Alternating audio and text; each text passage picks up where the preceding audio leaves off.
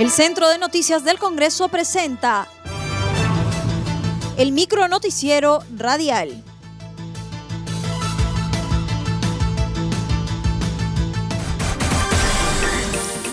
¿Cómo están? Les saluda Anaís Uceda. Hoy es miércoles 23 de diciembre y estas son las principales noticias del Congreso de la República. Pleno del Congreso aprueba la creación de tres distritos.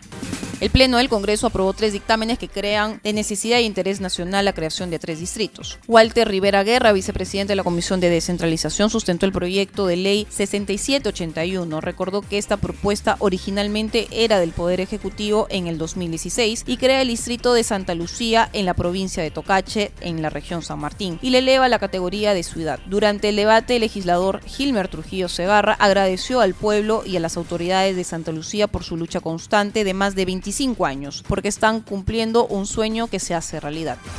En otro momento, el vicepresidente de descentralización sustentó el dictamen que crea el distrito de Pachacútec en la provincia constitucional del Callao. Sostuvo que con la creación de este distrito se impulsará el desarrollo económico, turístico y cultural de los habitantes de la localidad donde se asentará el nuevo distrito, lo cual redundará en su bienestar y progreso como comunidad, tanto en el aspecto social como en el económico, que mejorará la calidad de vida y se obtendrá una mejor administración dentro de un nuevo marco jurisdiccional para lograr de esta manera un desarrollo sostenible que permitirá contar con servicios públicos en condiciones óptimas.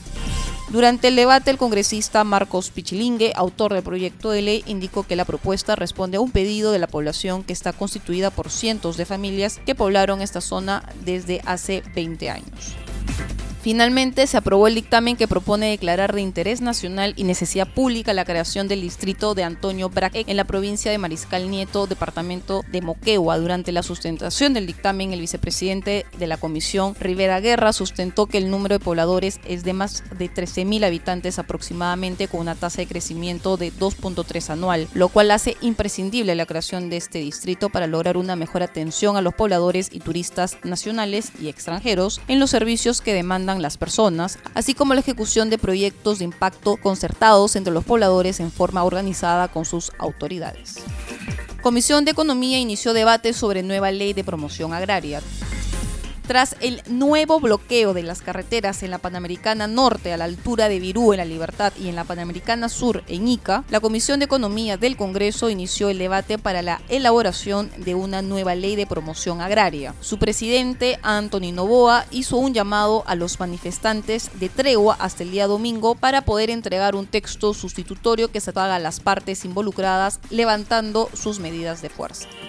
Por su parte, en conversación a CNS Radio, el congresista Miguel Vivanco, integrante de la Comisión Congresal, sostuvo que se puede estar de acuerdo con el derecho a la huelga, pero lo que no se va a permitir es la presión de la toma de carretera para acelerar con el proceso de aprobación de la norma. Agregó que la mejor solución es generar una mesa de diálogo entre los actores involucrados.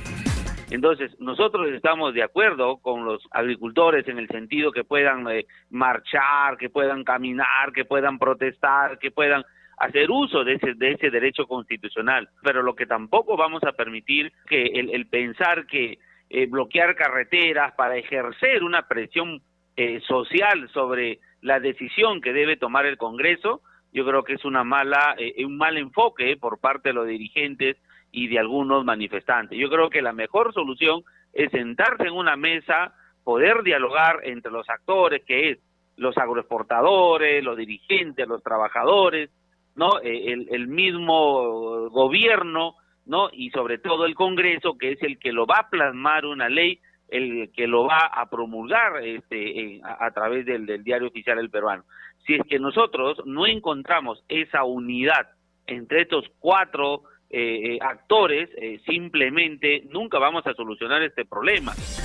Mientras que el congresista Erwin Tito Ortega criticó el manejo de la comisión multipartidaria encargada de elaborar el proyecto de ley de promoción agraria. Sostuvo que no es dable que esta comisión presentara cuatro dictámenes de ley. Agregó también que por el poco tiempo que tuvo excluyó a algunos actores involucrados. Finalmente mostró su preocupación por la pequeña y mediana empresa que podría verse afectada no es pues dable que una comisión multipartidaria, primero, permita que hayan cuatro dictámenes. ¿De qué estamos hablando? De una comisión multipartidaria debe consensuar en una sola. Y segundo, que la comisión multipartidaria No creo que haya tenido el tiempo suficiente, pero eh, hay reclamos de los sectores de la Federación Agraria, la Federación de Agroexportadores y diferentes eh, grupos sindicales que no han sido convocados a, dar una opinión.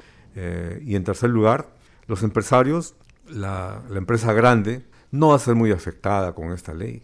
Lo que va a afectar es a los medianos y pequeños productores, con los impuestos, con los trabajadores que eh, eh, van a recibir una remuneración mínima vital agraria, como se llama.